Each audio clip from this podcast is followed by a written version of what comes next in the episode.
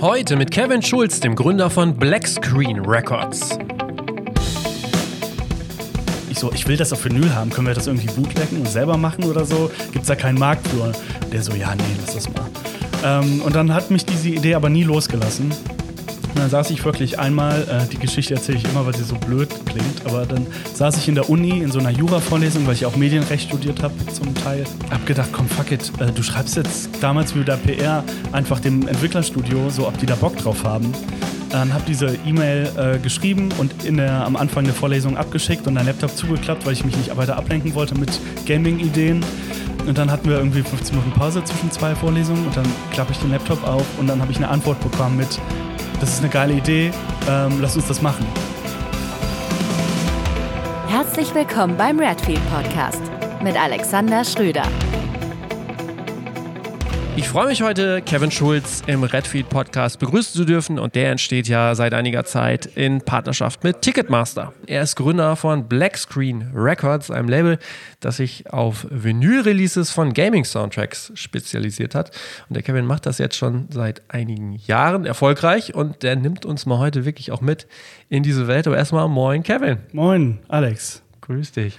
Ähm, bevor wir uns jetzt äh, Videogaming und Vinyl-Releases äh, widmen, würde ich schon mal gerne wissen, wie ist so dein Background? Ich nehme an, äh, so wie ich das jetzt auch in der äh, recherchiert habe in der Übersicht, du hast schon immer irgendwie was mit Musik gemacht, ähm, aber was war für dich so der erste Start, äh, wo es auch mal ja in Ansatzweisen so ein bisschen professioneller wurde? Also, äh, ich komme ja aus Langenfeld, das ist ja Melle 2 quasi. äh, außer ein paar Punkbands so äh, gab es da nicht viel. Ähm, hab dann da in der Videothek gearbeitet, dann war ich 18, Abi fertig, so und schnellstmöglich raus. Ähm, hab dann ähm, schon während dieser Langenfeld-Zeit noch bei dem Online-Blog Scene to Act angefangen. Ähm, das war ein, ähm, ja, ein Punk, Emo, Hardcore-Musikblog aus ähm, Heiligenhaus bei Wuppertal. Äh, ich glaube, das gibt's mittlerweile auch nicht mehr. Ähm, ich hatte keine Ahnung, ich war nur Fan und äh, hatte Bock, irgendwie über Musik zu äh, sprechen mit Leuten, die nicht aus Langenfeld kommen. Ähm, und äh, der damalige, äh, der, der Gründer des Magazins, Conny, äh, hat gesagt, ja, was machst du denn jetzt so, bla bla bla. Du bist ja jetzt mit, mit dem Abitur durch und so. Ähm, hast du Pläne? Und ich so, ja, nicht so richtig. Und äh, dann meinte er, ja, hier die bei Cargo Records im Wuppertal, die suchen Praktikanten. Entschuldigung, hast du da nicht Bock, mal äh, hinzufahren und dich vorzustellen? Ich kenne da auch wen so, ich kann dich da ähm, mal vorstellen. Und ich so, ja, pff, gut, ich wollte eigentlich Physik und Mathematik studieren, aber äh, ich, ich versuche es mal meinen Eltern äh, ja. auf dem Dorf zu erzählen, dass ich jetzt irgendwie bei einem Musikvertrieb äh, anfangen äh, möchte zu arbeiten. Habe ich mich da beworben ähm, und habe da angefangen. Dann habe ich da ähm, jahrelang Praktikum gemacht, ähm, einfach so aus Interesse, weil ich auch nicht wirklich, ich hatte auch keinen Bock auf Physik und Mathematik, sind wir mal ganz ehrlich. Okay. Ich bin mit einer 4 Minus aus der mündlichen Matheprüfung ausgegangen, aber das war so, ich dachte, das macht man äh, nach dem Abi. Dann hattest du aber ein hehres Ziel mit dem Studium. Ja, die Idee hatte ich schon vorher, aber ja. während des Abis ist es dann äh, eskaliert. Nicht, genau. ähm, und dann, ähm, genau, ein äh, Jahr lang da ähm, Praktikum gemacht. Ähm, und dann habe ich Micha, äh, dem Chef von Cargo, habe ich gefragt, äh, ob ich hier eine Ausbildung machen kann. Und er hat gesagt, ähm, ja, eigentlich nehmen wir keinen mehr, aber du stellst dich ja ganz okay an, können wir machen. Die ging auch nur zwei Jahre, weil ich schon mein mhm. Abitur hatte und dann war ich äh, Kaufmann für audiovisuelle Medien. Ähm, hab dann bei Cargo aufgehört ähm, und ähm, hab gedacht, jetzt gehst du doch an die Uni. Jetzt äh, ähm, musst du deinen Eltern noch mal was Gutes tun und äh, hab dann aber Medien, Kulturwissenschaften und Medienrecht studiert ja. äh, in der Uni äh, in Köln, an der Uni in Köln. Ähm, oh ja, das habe ich vergessen, das ist wichtig. Und hab äh, schon während meiner Ausbildung bei Cargo weil ich so viel Bock hatte auf den ganzen Scheiß, ja. habe ich ähm, angefangen, ähm, Musik-PR für Bands zu machen, die ähm, ich geil finde. Also nebenbei? Nur so nebenbei. So, ich saß okay. da so rum und habe meine Aufgaben gemacht und dann bin ich um 17.30 Uhr nach Hause gefahren und ich bin halt auch ein super Nerd und ich bin auch ein Sammler und ich will halt auch immer alles haben so. Und dann gab es diese Band Everyone Everywhere aus äh, USA, das ist so eine kleine Emo-Band. Ähm, die fand ich so geil und die hat ein neues Album angekündigt und ich habe den ersten Song geliebt. Ähm, und habe die angeschrieben in meiner ähm, web.de-Adresse äh, aus dem Kinderzimmer, äh, Jugendzimmer meiner Eltern. Ähm, hey, ich bin Kevin und ich habe Bock irgendwie für eure Platte PR zu machen. Weil ich kenne so ein paar Blogs, also ich habe bei einem geschrieben, das war alles. Ja. Äh, und ich hatte ein paar Freunde, die bei der Visions gearbeitet haben. Ähm, ich äh, kenne ein paar Blogs, ich will PR für diese Platte in Deutschland machen und will auch nichts dafür. Und die so, okay, das ist weird, äh, aber hier ist das Album, äh, bitte veröffentliche es nicht äh, und guck mal. Ja. Und dann habe ich halt die Visions angeschrieben und dann ähm, fanden die das total geil und haben, wollten ein Interview mit der Band machen. Dann habe ich der Band das geschrieben, die so, ja, das ist voll geil. Und dann ähm, ging es so los, dann hatte ich so meine zehn Rezensionen, weil ich so ein bisschen gegoogelt habe, die Blogs rausgefunden habe ähm, und habe dann ähm, ja, ähm, war dann auf einmal in dieser Musik-PR neben meiner Ausbildung bei Cargo drin Ja. ähm, und hab dann, dann haben die bei Big Scary Monsters gesigned, äh, Everyone Everywhere, nachdem die in den USA self-released haben. Ähm, und dann schrieb mich Kevin von Big Scary Monsters an und Der ist auch Kevin. der hier heißt auch Kevin, Ja, ja. krass, und, ja. hey Kevin, ähm, wer bist du? Und äh, war, wo kommen diese Presseergebnisse her? Hast du eine PR-Agentur? Willst du das weitermachen und so? Und ich so, ja, schon ganz Bock. Der so, ja, hier ist die neue Joyce Manor und hier ist die neue Minus the Bear. Und, äh, und ich so, okay, okay, warte. Ähm, ich ähm, mach das nur so nebenbei. Und er so, ja, ist ja kein Problem. Dann kriegst du ein paar Shirts, ein paar Platten so. Und ich so, ja, voll geil. Und dann habe ich meine erste Testpressung geschenkt bekommen und sowas. Und ich so, ja, geil, jetzt kann ich mir das zu den anderen ins Regal stellen. Ja. Das war so, das war als Nerd einfach das Geilste, was passieren konnte. Und dann war ich in dieser Musik-PR-Branche drin. Und dann Oh. hat er mich halt an andere Labels weitergeleitet. Äh, damals noch Blood and Biscuit, die gehörten auch zu diesem äh, Big Scary Monsters-Universum in äh, UK. Dann habe ich irgendwann Run for Cover angeschrieben, so eins meiner E- Emo-Lieblingslabels. Ähm, die hatten auch Bock äh, und dann war das so ein Schneeball, so dann ging Ja. es irgendwann weiter. Dann Studium, Medienkulturwissenschaften und Medienrecht. Ähm, da hatte ich nicht so Bock drauf, aber ich habe es einfach gemacht, so, weil es sind halt dann auch nur drei Jahre, die man macht und dann hat man halt einen Bachelor. und Das Okay. ist ja auch nicht verkehrt. Ähm, und währenddessen ähm, habe ich immer noch Musik-PR gemacht äh, und Benjamin Mörchen von Fleet Union, der hier ja auch schon zu Gast war. Genau. Ähm, der hat wen als äh, Aushilfe gesucht, so ähm, äh, zwei, dreimal die Woche äh, ein bisschen PR machen. Und der Ja. wusste halt, er hat schon von mir gehört irgendwie, weil ich halt für die Labels, die er auch gut findet, PR gemacht habe. Meinte so, ja, komm doch mal vorbei, ich suche wen. Habe ich Benny kennengelernt. Ähm, dann habe ich da angefangen, irgendwie einen Monat später. Und ja, dann habe ich äh, studiert und halbtags bei Fleet Union gearbeitet. Ähm, und hat, dann habe ich Benny gesagt, irgendwann, ich glaube, es war so um Weihnachten, also vor Weihnachten, nicht so, hey Benny, jetzt ist ja die Zeit, wo man mal Leuten was Gutes tut. So. Hast du nicht Bock vielleicht, dass ich äh, hier Vollzeit anfangen kann? So, dann kann ich endlich bei meinen Eltern raus, so, dann kann ich meine Miete zahlen, dann ähm, muss ich auch nicht mehr studieren. Und er so, ach gut, ich dachte, du fragst nie. ähm, ja, komm, wir machen das so. Ja. Er, der gehört ja noch, also muss das immer mit den Leuten vom Grand Hotel so ein bisschen absprechen. Und ähm, dann war ich auch da und habe mich so vorgestellt und dann saß ich so Markus Wiebusch gegenüber und er so, ja gut, ähm, und du machst jetzt hier so Musik, äh, PR. Und ich so, ja. äh, ja, und dann hat es auch irgendwie geklappt. So, und dann habe ich halt äh, Vollzeit bei Benny gearbeitet. War auch noch ein bisschen in der Uni, ich wollte nicht sofort abbrechen. Ähm, und hatte dann, ja genau, das ist eigentlich mein Background. Also das ist alles Ja. das, was vor Black Screen Records Aber du hast nebenbei auch noch so andere Sachen gemacht, ne? So äh, journalistisch. Ja, ach ja, stimmt. Ich, Oder? Ich habe fürs Fuse geschrieben Ja. äh, eine ganze Zeit lang. Ich habe so anderthalb Jahre. Ähm, auch nur aus dem eigennützigen Grund, dass ich irgendwann mal Follow Boy interviewen wollte. So. Okay. Das war, ich mache ja immer nur alles, da, Ja. weil ich irgendwas äh, davon haben möchte. Hat's denn geklappt? Ja, hat geklappt. Ah, ja, super. ich habe Follow Boy dreimal interviewt. Ach so. Zur, zur großen Follow Boy Pop Reunion ähm, durfte ich ähm, ins Soho Haus nach Berlin fliegen ähm, und habe da mit Universal, ähm, die haben mich dann irgendwie so eingeladen und Ja. so und dann habe ich äh, Follow Boy interviewt, also Patrick Stump interviewt in so einem Samt roten Samtsessel Kinosaal im Soho Haus im Keller. Und das war einfach so der beste Augenblick Jawohl. meines Lebens als Fanboy da. Ähm, alle lachen. Ich weiß, Fall Out Boy ist die uncoolste Band in der Szene. Aber es waren halt meine Teenage-Jahre ja. so. Ähm, genau, das habe ich gemacht. Ähm, dann habe ich auch, glaube ich, relativ, äh, also kurz nach den Fall Out Boy-Interviews dann auch aufgehört, äh, dafür zu schreiben. Man soll aufhören, wenn es am schönsten war, ne? Genau, ja. Also ich wollte dann immer noch mal Alex on Fire interviewen, aber die hatten sich ja dann auch getrennt. Ja. Äh, und da war ich ja schon so Fanboy, so die habe ich ja nach den Konzerten immer belagert und äh, gezwungen, meine Platten zu unterschreiben. Die wollten mich wahrscheinlich in dem professionellen Rahmen eh nicht mehr wiedersehen. ähm, und ähm, genau, ich habe noch zu der Cargo-Zeit habe ich noch Konzerte veranstaltet, so fünf Ja. in Düsseldorf im Tube, ähm, weil ich dachte, komm, das probierst du jetzt auch mal. Ich glaube, da hat sogar äh, Chrisse hier von Redfield Ja. mit seiner Band, da habe ich Ah, damals okay. ein Konzert Ja. veranstaltet. Ähm, und genau, Joyce Manor hatte ich da, ähm, The Computers hatte ich damals noch da. Ähm, bin dann auch mal nach Hause gegangen, hatte irgendwie 500 Euro miese gemacht, so, Ja. weil, warum, ich, wo, woher soll ich das auch können? So, ich habe an viele Dinge nicht gedacht, so, dass die Band natürlich auch Alkohol braucht und äh, was zu essen braucht und der Club irgendwann sagt, ja gut, ähm, die Band hat ja schon mehr getrunken, als vereinbart war. Ne? Ich kriege jetzt nochmal 100 Euro von dir. Ja, ja. Und naja, egal. Ähm, ich habe mich auf jeden Fall so ein bisschen ausprobiert. Genau. Und das war dann auch, glaube ich, alles, was ich gemacht habe. Oder hast du noch irgendwas, äh, von dem ich nicht weiß? Hast du nicht auch mal äh, äh, was mit äh, Video gemacht?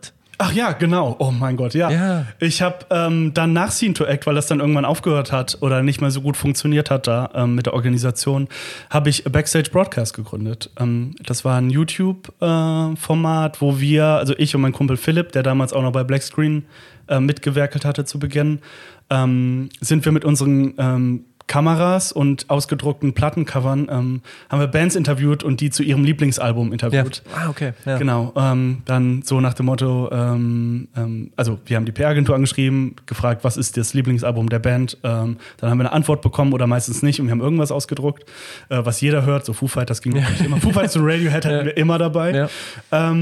Genau, und dann hat die Band da irgendwie eine halbe Stunde drüber gesprochen und dann haben wir das geschnitten, so super unprofessionell. Also es war schon gut so, aber wir hatten natürlich Ja. auch keinen Plan. So, wir haben uns irgendwie, darf man das sagen, Adobe Premiere gecrackt und runtergeladen. Oh, und darf man nicht sagen. Okay, schneiden wir raus. Ja. Äh, ich habe mittlerweile eine Lizenz, glaube ich. ähm, und haben das halt so, so ähm, amateurmäßig alles gemacht, äh, auch nur aus dem Grund, weil wir beide da Bock drauf hatten. Und ich habe auch Fall Out Boy äh, zum, also Patrick Stump zu seinem. Lieblingsabo interviewt. Also Okay. ich glaube, das war auch das letzte, wo ich dann Ja. ähm, dabei war und dann haben wir das auch leider aufgehört. Ich finde immer noch, dass es ein gutes Format ist und äh, immer noch Potenzial hat. Und mein Traum ist es immer noch irgendwann mal weiterzumachen, aber ich habe da leider Okay. keine Zeit Ja. für. Okay, aber das heißt, äh, du warst sehr in deiner Leidenschaft dabei äh, und hast diese ganzen Sachen einfach so vorangetrieben. Nochmal so zu dieser PR-Geschichte, Ja. die du ja einfach auch so ja, aus, aus Bock angefangen hast.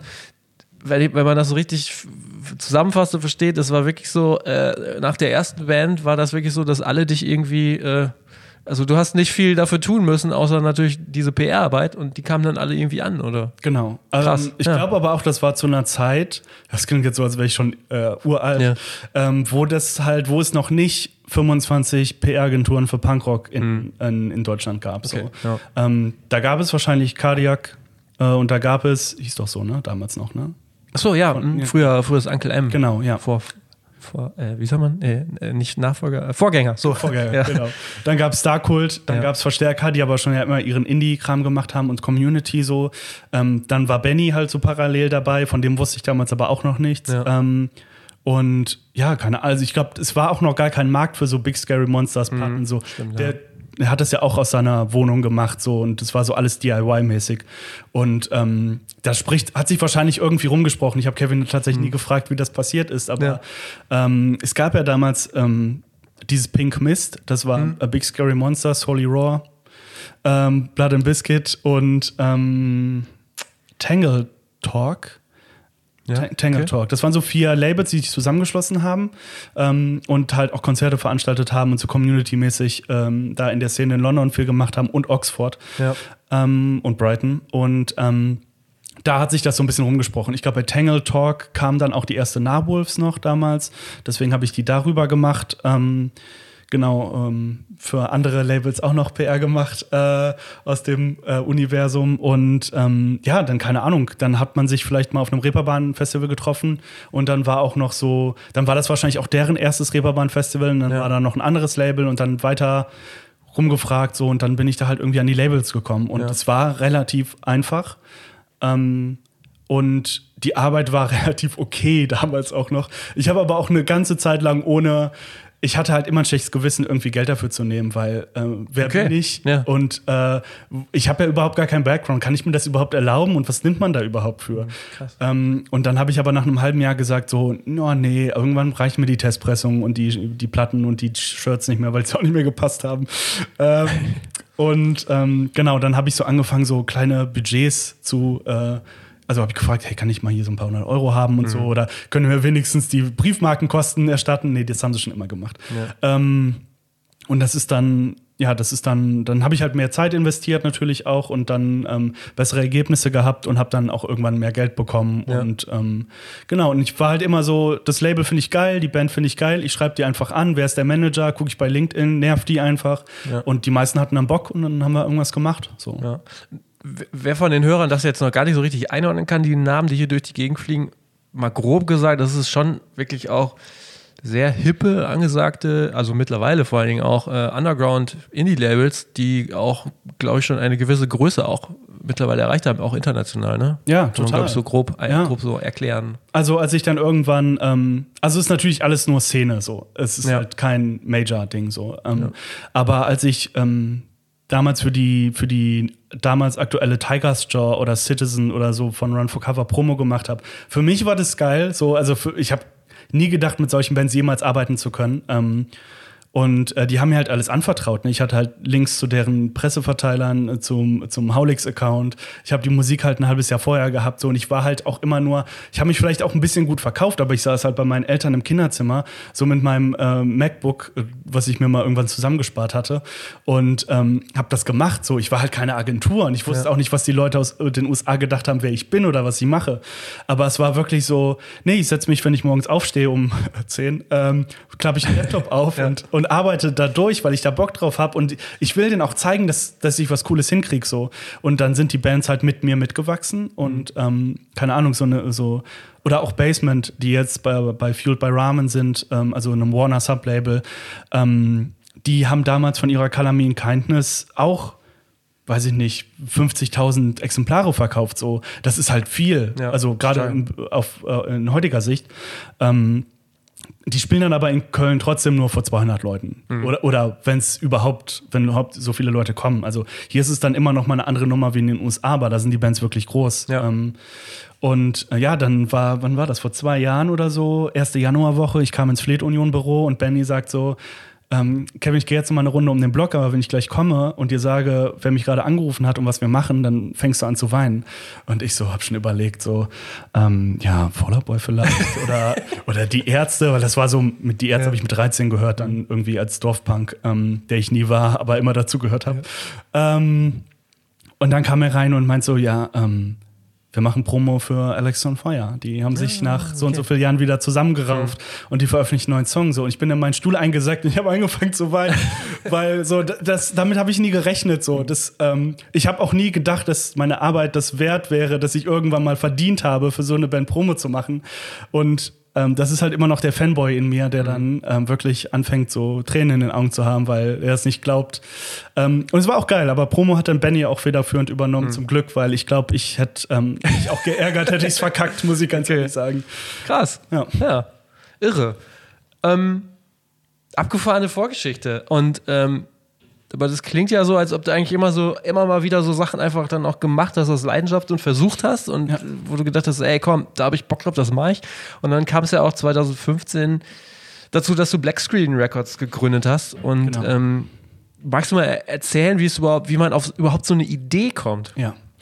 Ähm, da muss ich auch wieder ausholen. Ich hoffe, das ist okay, dass ich immer so. Selbstverständlich. aushole. Aber ähm, also ich war. Mein Vater und meine Mutter waren schon immer so ein bisschen Gamer. So als ich geboren wurde, hatten wir halt schon ähm, irgendwie, war ich zwei, drei, da gab, hatte ich einen Super Nintendo zu Hause. Und ich muss auch gestehen, meine Eltern haben mich auch schon sehr früh damit spielen lassen. So. Oder ich durfte zugucken und ich fand das halt auch als sehr junger Mensch schon sehr geil irgendwie. Ähm, und dann war, meine Eltern sind noch relativ jung, muss man dazu sagen, so. Und als sie 25 geworden sind, beide oder meine Mutter, sind die in Urlaub gefahren, die haben mich bei meiner Oma abgegeben, alles cool. Ähm, und ich habe dann so einen Gameboy zugeschoben bekommen und wir waren so, so wirklich so drei, Ja. so, komm, der hat auch Geburtstag, meine Mutter und ich haben äh, ähm, eine Woche ähm, auseinander äh, Geburtstag und der hat auch Geburtstag, da kriegt er den Gameboy so. Und dann habe ich halt gespielt. Den ersten Gameboy habe ich übrigens unterm Wasserhahn gewaschen, weil er dreckig war, der war dann kaputt. Oh. Na Ja. egal, das war äh, großes Geheule. Ähm, ich hatte auf jeden Fall immer eine Affinität für Games. Ich bin damit quasi groß geworden. so. Okay, Ich habe meinem ja. Vater zugeguckt, wie er dann die Playstation gekauft hat, die ersten Spiele gespielt hat. Ähm, und vor allem ist mir immer im Kopf geblieben Oddworld, ähm, Apes Odyssey. Das ist, glaube ich, 97 rausgekommen. Da war ich sechs. Ähm, das habe ich mit meinem Vater gespielt und ich fand es halt spannend, weil es waren weirde Charaktere, die irgendwie aussahen wie Aliens, der Humor war krass, die sind halt immer, man spielt in so einer Fleischfabrik und die sind halt immer weggesplattert, wenn du in irgendein so Messer gelaufen bist. Das war halt witzig als Kind und ich habe mir nicht viel bei gedacht und mein Vater wahrscheinlich sich auch nicht, ähm, äh, dass ich das geguckt habe. Ähm, und genau, das, das ist mir so, das war irgendwie prägend für mich, dieses Spiel und diese Zeit auf jeden Fall. Dann war ich Teenager und wie gesagt, dann kam diese Punkphase und die Ärzte und in Bands gespielt und so. Dann war Gaming halt auch uncool. Ähm, dann habe ich dann, glaube ich, auch ähm, eins, zwei Konsolengenerationen ausgelassen, so ja. ähm, aus Zeit- und Interessensgründen einfach. Ähm, und dann zur Uni-Zeit, wer kennt es nicht, äh, ich gehe nicht zur Uni, aber ich zocke eine Runde. so, äh, das okay. habe ich dann auch gemacht und dann kam irgendwie 2014 kam Oddworld New and Tasty und das war ein Remake äh, von dem Oddworld Apes Odyssey. Ah, okay. Das ja. habe ich gespielt. Ähm, und dann saß ich ähm, vor meinem, in meinem Zimmer und habe das gespielt und fand das geil. Ähm, und ich hatte einen Kumpel da und wir hatten schon immer mal eine Idee, irgendwie ein Label zu gründen und ich so, hey, ich kenne den Track, so den Anfangstrack. Das ist kein, das war kein Song, also es hatte kein Refrain keine Melodie, aber ich kon kannte dieses Ambient-Zeug, was da im Hintergrund lief und ich so, das ist wie damals 2000 1997 ja, oder so ja. ähm, und hatte irgendwie so ja so so ein Flashback in die Zeit und ich dachte ich als Vinylsammler auch damals ähm, schon ein paar Jahre gesammelt. Ich so, ich will das auf Vinyl haben. Können wir das irgendwie bootleggen und selber machen oder so? Gibt's da keinen Markt für? Und der so, ja, nee, lass das mal. Ähm, und dann hat mich diese Idee aber nie losgelassen. Und dann saß ich wirklich einmal, äh, die Geschichte erzähle ich immer, weil sie so blöd klingt, ja. aber dann saß ich in der Uni in so einer Jura-Vorlesung, weil ich auch Medienrecht studiert habe zum Teil. Ähm, und ähm, hab gedacht, komm, fuck it, äh, du schreibst jetzt damals wie der PR einfach dem Entwicklerstudio, so ob die da Bock drauf haben. Dann hab diese E-Mail äh, geschrieben und in der, am Anfang der Vorlesung abgeschickt und dein Laptop zugeklappt, weil ich mich nicht weiter ablenken wollte mit Gaming-Ideen. Ähm, und dann hatten wir irgendwie 15 Minuten Pause zwischen zwei Vorlesungen und dann klappe ich den Laptop auf und dann habe ich eine Antwort bekommen mit, das ist eine geile Idee, ähm, lass uns das machen. Und ich, äh, okay, äh, lass uns das machen, ja. Ähm, und äh, habe gedacht, ja. komm, heute ist eh egal. Laptop mitgenommen, bin gegangen, so nach Hause und äh, bei Cargo angerufen und gesagt, ähm, hey Leute, ähm, ich habe da eine Idee, aber ähm, ich brauche einen Vertrieb. Ich brauche jemanden, der meine Platten presst. Äh, Promo kriege ich vielleicht selber noch hin, weil das mache ich so ein bisschen.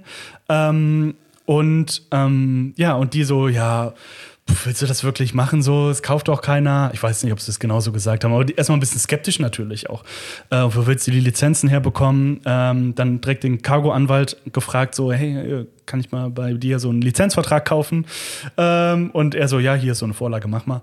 Ähm, ja. Dann alles geschickt und mit Oddworld so angefangen zu dealen, so, was nimmt man denn da? Keine Ahnung, 50 Prozent oder nee, ähm, muss ich mir recoupen? Nee, das machen wir besser nicht. Äh, wir, ihr kriegt 30 Prozent und wir nehmen 70 Prozent. Die so, ja, okay, machen wir. Ich so, boah, cool, das klingt gut. Ähm, und dann hat sich das so verselbstständigt irgendwie und ähm, ich hatte keinen Online-Shop, ich musste das selber aufbauen. Ich habe das damals mit meinem Kollegen Philipp gemacht, der mit mir Backstage Broadcast gemacht hatte. Der hat das auch so nebenbei gemacht, weil er äh, quasi für sein Studium Businessplan brauchte und dachte, ja komm, dann nehme ich mal für die ja, Zahlen ja. von diesem Unternehmen, das wir gerade gründen. Sind in Langenfeld zum Gewerbeamt gegangen, haben Gewerbe angemeldet, haben ein Firmenkonto angemeldet und sowas. Ähm, dann dann ist, war diese Platte halt fertig. So, wir hatten das Artwork, wir hatten die Musikfiles, sie haben es gemastert. Ähm, das, also Oddworld äh, Inhabitants heißt das Studio, die hatten Bock drauf. Äh, die haben tausendmal gefragt, komm, schickt uns mal Screenshots von eurer Seite. Wir haben die noch nicht gesehen. Wir sind gerade so ein bisschen skeptisch, ob das gut wird. Und dann ja. denen immer so Screenshots geschickt, die so, ja, ist okay, können wir machen. Pre-Order gestartet, irgendwie nach ein paar Wochen 600 Platten verkauft. Wow. Ähm, und ich so, äh, Okay, das ist krass. Also, und ach ja, man muss dazu sagen, also Philipp und ich, wir hatten beide kein Geld. Also wir ja. hatten null Geld. Und wir haben das alles quasi auf äh, Vorbestellung finanziert, weil äh, wir kein Geld hatten. Ähm, und es hätte in die Hose gehen können. Und wir hätten eine 1000 Exemplare Produktion machen können und haben nur drei verkauft, weil es keinen interessiert, weil wir kein Marketing gemacht haben, weil wir keine Brand waren, die man kennt. Ähm, Oddworld hat natürlich super geholfen mit ähm, Tweets und Facebook-Posts und sowas. Und ähm, also dank denen sind die Leute überhaupt auf uns zugekommen. So. Ähm, ja, und dann war das nächste Problem. Wo lagern wir die 1000 Platten? Äh, wer verpackt die? Wo kaufen wir Verpackungsmaterial? Wir haben kein DHL-Geschäftskundenkonto. Ähm, kann man die Sachen abholen lassen? Wie verschickt man in die USA? Wie verschickt man nach äh, Korea? Äh, So, und dann fing das an und ähm, damals habe ich noch halbtags bei Benny gearbeitet und studiert und habe ich irgendwann gesagt, nee, Leute, das geht nicht mehr, ich muss irgendwas aufhören. Aber ähm, ich habe Bock auf Bennys Job und es bringt Geld und das Studium nervt mich einfach zur Tode. Ähm, habe dann das Studium abgebrochen, das fanden meine Eltern natürlich auch nicht so gut, verstehe ich, aber meine Mutter war immer so, komm, mach das jetzt einfach. Du, du findest das doch geil und ich vertraue dir da. Und mein Vater so, ja, hm, finde ich nicht so gut. Äh, und ja, dank meiner Mutter habe ich dann gesagt, komm, ich breche das Studium ab, so, ich mache das jetzt Vollzeit, habe ich da so ein bisschen reingefuchst in die ganze Sache. Ähm, und dann auch eine geile Story. Dann kamen die Platten und dann mussten wir irgendwann die 600, 700 Pre-Order fulfillen. Ja, wie kriegen wir die jetzt in Ehrenfeld zur DHL-Station, so zu dem, zu, zu, zur Post? Ähm, und dann sind wir auf die glorreiche Idee gegangen, äh, gekommen und sind zu Aldi gegangen und haben zwei Einkaufswege geholt.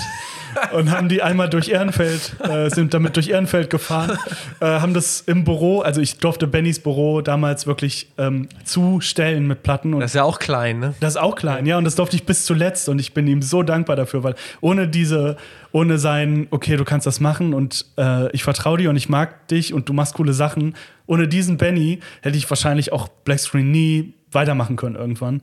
Und dann haben wir die Platten da verpackt am Wochenende, haben alles in diese zwei Einkaufswegen gepackt und sind dann samstags morgens um 11 Uhr zur Post gefahren. Und die Leute von der Post haben gesagt, was macht ihr hier? Haut ab, seid ihr verrückt? Das geht nicht. Die Schlange und, und ich so, doch, wir müssen das machen. Was sollen wir denn machen? Also wir müssen das irgendwie verschicken. Und die so, okay, wir machen jetzt hier eine Kasse für euch auf und dann werden alle Sachen eingescannt, so, aber ihr dürft euch bei allen Leuten, die jetzt da eine Stunde warten müssen in der Schlange, bedanken, weil wir mussten, was war alles mit Nachweis, ähm, jeder, jedes Paket musste eingescannt werden, Alter, es musste Alter. überall eine Nummer erstellt werden, ich musste alles unterschreiben. Äh, Nein. Und es hat, es hat irgendwie einen halben Tag gedauert, so, und es war einfach, das, aber das waren so Dinge, die sind geil, dass sie passiert sind. Und ähm, wir haben halt so viel gelernt. Danach haben wir uns, äh, habe ich bei der DHL angerufen, hatte einen Business-Account gemacht und sowas. Und ich hatte halt Geld, um fünf weitere Produktionen zu starten. So. Und genau, das war, das war die, so fing das an. So. Wahnsinn. Und dann habe ich gedacht, cool, da ist irgendwie, die Leute haben da Bock drauf. Ähm, ich ähm, bin noch relativ mit der Erste gewesen als Label, äh, der das damals gemacht hat. Ähm, da kamen dann auch wieder andere Kontakte über Oddworld und sowas und die haben mich auf der Gamescom wirklich, also der, der, mein Ansprechpartner bei Oddworld hat dann damals bei Philipp auf der Couch gepennt zur Gamescom-Zeit eine Woche. Ähm, dadurch sind wir halt nochmal super enge geworden. Der hat mich durch die Gamescom geprügelt und jedem vorgestellt und ich war auf irgendwelchen Microsoft-Partys und habe irgendwie äh, Currywurst aus äh, Silberschälchen gegessen und es war einfach so, der, der Punker Kevin, so, der ja. nie aussah wie ein Punker. Ich sage immer Punker Kevin, ja. aber ich, äh, ähm, der, der wird dann da durch die Microsoft-Partys irgendwie äh, gejagt, so und ähm, ja, so fing das dann an und also, ja. genau. Jetzt. Das war so 2015. Ähm, jetzt mal überhaupt so zu, zur Größenordnung, auch weil es bestimmt jetzt viele Hörer gibt, die sich in, in der Games-Welt gar nicht so auskennen. Ähm, dieses, diese Firma Oddworld, mhm wie groß ist sie denn und was verkaufen die denn von so einem Spiel? Also was ist das für eine Größenordnung, in der man sich bewegt? Also ich habe keine Zahlen und äh, was ich jetzt sage, ist wirklich nur so mhm. eine Idee, aber ähm, das erste Spiel damals auf der PlayStation 1, das ähm, muss sich millionenfach verkauft mhm. haben. So. Ähm, und keine Ahnung, was es damals gekostet hat, 59 D-Mark oder so. Ähm, weil das, also es hat sich auf jeden Fall so gut verkauft, dass der Publisher damals gesagt hat, also was quasi das Label für Games ist, der Publisher, ähm, hat gesagt, wir brauchen dann irgendwie bis Weihnachten Teil 2. So, und die haben gesagt, das schaffen wir in sechs Monaten nicht. Aber es musste halt raus, weil sich so gut verkauft hat und einfach der Bestseller war. Also, mhm. das sind, das ist anders wie bei Musik. Also, ja. da werden viel mehr Einheiten umgesetzt. So, ähm, New and Tasty hat sich auch so, also das Remake, ja. ähm, hat sich auch so gut verkauft, dass man quasi weitere Spiele finanzieren konnte. Die haben ein Studio, da war ich mal ähm, in, in Berkeley, also in der Bay Area in San Francisco. Ähm, das liegt da im, im, im Park, wo auch Pixar sein Studio hat. So. Also das muss halt auch einen Haufen Geld kosten. Mhm. So. Ähm, und ähm, da arbeiten, also ich weiß, in, in Schottland äh, arbeiten Leute, in, in Irland und in UK verteilt. Ähm, die sitzen aber in San Francisco und es arbeiten auch Leute in Kanada daran. Also es sind halt Riesen, also es sind nicht Riesenteams, aber es sind große Teams, ja. Ähm, anders als die Labels hier wahrscheinlich, die dann auch sehr viel remote arbeiten und so. Ähm, genau, das ist, das ist halt und die haben halt irgendwie dann auch irgendwie eine halbe Million Twitter-Follower. So. Keine Ahnung, ob es jetzt Oddworld ist, aber so mhm. Spieleentwickler können auch mal schnell so viele ja. oder, oder eine Million äh, äh, Follower haben. So. Aber Wahnsinn, dass du dann einfach auch so durchgedrungen bist mit deiner Idee, ne? Und dass das nicht abgetan wurde, einfach ja, so ist irgendwie so also, irrer. Er hätte stutzig werden müssen, wenn ich mit, als mit meiner Web.de-Adresse vielleicht ja. äh, äh, ihm angeschrieben habe, so, ähm, was ist denn Web.de? Ah, okay, das ist ein deutscher E-Mail-Provider. Ähm, ich weiß mhm. nicht, ob es den auch in England gibt, aber ähm, aber ja, vielleicht habe ich das auch ganz gut verkauft in meiner E-Mail. Ähm, weiß ich nicht. Ich weiß wirklich nicht, woran es lag. Ja. Äh, ähm, ähm, Alex heißt, der hat mir mal gesagt, dass ähm, ähm, er selber Vinyl sammelt. So. Und okay. Ähm, auch irgendwie in der DJ-Szene mal unterwegs war. Und ähm, vielleicht hat er gedacht, er will das auch selber haben. Also ich wollte das ja selber haben, deswegen habe ich es gemacht. Ich habe ja nicht gedacht, dass ich tausend Einheiten irgendwann verkaufe. Ja. Ähm, und vielleicht wollte er es für sich auch nur selber haben. Ähm, und hat dann einfach gesagt, cool, das machen wir so. Wahnsinn. Und aber das, was war der Verkaufshebel? Du sagst, ihr hattet ja eigentlich nichts. PR kanntest ja. du dich aus, wobei äh, Musik-PR ich. Ist dann noch was ganz anderes. Genau. versucht bei zwei, drei Themen, aber es hat nicht funktioniert. Ist das denn am Anfang da wirklich nur über die äh, Firma, über Oddworld? Ja. Genau, die haben es im Newsletter geteilt. Wahnsinn, oder? Die es bei Twitter und ja. Facebook geteilt und ähm, auf einmal sind meine Facebook-Likes in die Höhe äh, ge gegangen und Twitter-Follower. Und ja, das äh, hat sich verselbstständigt irgendwie so. Und ähm, das ist ja der Soundtrack. Das macht denn in der Regel ein Komponist oder man das mehrere oder wie kann man sich das äh, vorstellen? Also das in dem Fall, das war ein bisschen besonders. Ähm, das Original, es war die Musik des Originals. Mhm. Das ähm, äh, Original wurde komponiert von einem ähm, holländischen äh, die, ähm, super bekannten Szene-DJ mhm. irgendwie und ähm, noch äh, einem Komponisten. Ähm, und das Remake wurde dann von Michael Bross nochmal quasi neu arrangiert und nochmal neu aufgenommen, aber teilweise auch alte Assets benutzt und sowas. Das war so ein Mix-Ding. Ähm, genau, in dem Fall haben dann aber irgendwie so drei Leute im Laufe der Zeit mal an der Musik gearbeitet. Und generell, wenn du das jetzt so überblickst, jetzt so ein bisschen allgemeiner, diese, äh, die, äh, also die Komponisten, die diese Videogame-Soundtracks machen, ich hatte einmal so kurz mal recherchiert, die sind teilweise auch wirklich darauf spezialisiert auf sowas, oder? Genau, ja. Die ja. machen das, glaube ich, einfach den ganzen Tag so. Die hangeln sich von Projekt zu Projekt. Ja. Und ähm, das ist quasi größtenteils Auftragsarbeit. Mhm. Ähm, und natürlich hast du da dann auch mal ein Studio, gerade Indies, die bekannt sind für ihren Komponisten, den die halt für Titel für Titel immer mitnehmen. Ähm, zum Beispiel, also jetzt ein Beispiel von uns, ähm, das Game Risk of Rain ähm, von Hopo Games ähm, aus Amerika, da ähm, hat halt immer Chris Christodoulou äh, für komponiert und der hat auch dann äh, Risk of Rain 2 komponiert und Deadbolt, was ein anderes Game von denen war.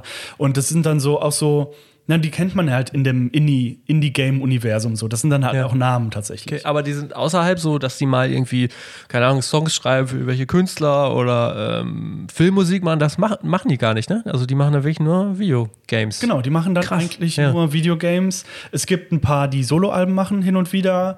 Es gibt ein paar, die auch mal Filme machen. Ähm, aber das sind quasi, ich will nicht sagen spezialisiert, aber hm. das sind halt Leute, die wirklich sehr viel in der Gaming-Branche dann arbeiten. Okay ich kann mir vorstellen, dass die wahrscheinlich relativ dankbar sind für das, was du machst, denn im Grunde genommen ist ja ihre Musik, ja, ich will nicht sagen Beiwerk, aber sie, äh, das Spiel steht ja schon im Vordergrund. Und wenn dann wirklich mal die Musik, die sie komponiert haben, äh, durch die Schallplatte im Vordergrund steht, sind sie ja wahrscheinlich relativ dankbar, kann ich mir vorstellen, oder? Ja, das glaube ich auch. Also für viele ist das wirklich. Ähm die freuen sich darüber, nachher ein Produkt in den Händen zu halten so und zu sagen, ach komm, da hat sich jetzt mal irgendjemand wirklich nur auf meine Musik fokussiert und das promotet und das vermarktet so und da geht es auch nicht nur um das Game, sondern wirklich um meine Musik. Ja. Ähm, es gibt aber verschiedene Meinungen so in der Szene. Ähm, auf der Gamescom habe ich halt oft, dass halt ich mich auch mit Komponisten treffe und dann mal wirklich mich mit denen unterhalte und dann nicht nur Business-Kram bespreche. Ähm, und es gibt die Leute, die sagen, meine Musik dient nur dem Spiel, äh, meine Musik soll auch nur dem Spiel dienen. Es gibt die Leute, die sagen, ich bin total angepisst, dass in Gaming-Rezensionen halt mit keinem einzigen Satz die Musik oder der Komponist erwähnt wird. Ähm, auf der Seite sehe ich mich auch eher so. Ich finde es halt, ähm, es gehört halt dazu und es soll halt, natürlich ist es schwierig, jeden einzelnen Programmierer oder Illustrator oder was auch immer in einem, in einem Gaming-Konstrukt in der Rezension zu erwähnen, aber ich finde schon, dass Musik ein sehr großer Bestandteil, da, der, der auch super prägnant ist und der auch alleine für sich stehen kann. Ähm, dass man da mal nicht auf den Komponisten eingeht, so, das finde ich halt auch schon immer schwierig und ähm, versuche halt auch mit diversen Marketing-Dingen, die wir jetzt in, in äh, letzter Zeit gemacht haben, nochmal diesen Fokus auf Game-Musik als einzelnen Bestandteil von Games zu, zu mhm. bringen. Was sind das für, für Marketing-Sachen, äh, die du machst? Ähm, die eine Sache, die wir jetzt gemacht haben, war zu unserem fünften Jubiläum im August ähm, haben wir eine, eine Indie-Game Soundtrack Compilation veröffentlicht. da habe ich, erstens wollte ich was cool, ein cooles Gimmick haben zum fünften Geburtstag. Natürlich ist es auch irgendwie ein Marketing-Asset. Ähm, aber ich habe halt, ähm, weil ich ja jetzt auch mehr wieder leidenschaftlicher Gamer bin, habe ich ähm, und, und im Sommer halt auch immer die Zeit kommt, wo neue Games vorgestellt werden, die dann im Winter zum, zum Holiday Season, zur Holiday Season erscheinen, ähm, habe ich mir geguckt, auf was habe ich Bock, so was im Ende des Jahres oder nächstes Jahr rauskommt, ähm, auf welche Games, habe mir die rausgesucht, habe die, die Entwickler, die Komponisten angeschrieben, gesagt, habt ihr Bock, ich will so eine Compilation machen auf Vinyl, die soll kostenlos sein, die soll sich jeder bei uns im Shop kaufen können, wenn er Bock drauf hat. Ähm, ich will einfach nur irgendwie die 15 Games, auf die ich richtig Bock habe, irgendwie auf, auf diese Vinyl zusammenbringen und dass man wie früher auf einer Bravo-Hits irgendwie oder ganz also ein bisschen cooler, äh, so eine Punk-Compilation, so die man früher ja. halt, oder die heute noch im Ox ist, die man durchhört und irgendwas für sich findet, was man auch geil findet. So, das war meine Idee. Die haben wir dann wirklich umsonst angeboten und hier mein, mein kleines Team so, ey Kevin, boah, das kannst du doch nicht machen, das kostet alles Geld. Ja, Wahnsinn, ja. Wenn du so 3000 Platten herstellst ähm, und nicht 3000 so, hast du davon gemacht? Ja. Boah. Ja. Ich finde, ich, ich weiß nicht, ob es viel oder wenig ist, ähm, weil ich meine, es ist eine kostenlose Platte und ich hatte schon gedacht, ähm, eigentlich wollte ich nach 1000 Schluss machen, weil ich zu Beginn nicht gedacht habe, dass ich 1000 umsetze. Ähm, verschenke. Verschenke, ja. äh, und vor allem, weil, weil die Leute auch ähm, also 70 Prozent unserer Kunden kommen aus den USA und die müssen halt auch noch 12 Euro Versand zahlen. So. Ähm, also es ist ja nicht umsonst für die. Ja. Und dann haben wir irgendwann, sind wir dann so 1500 und ich so, ah, ich lass mal laufen. Dann halt 2000 und dann halt zweieinhalbtausend. Hab ich gesagt, komm, jetzt machst du einfach 3000.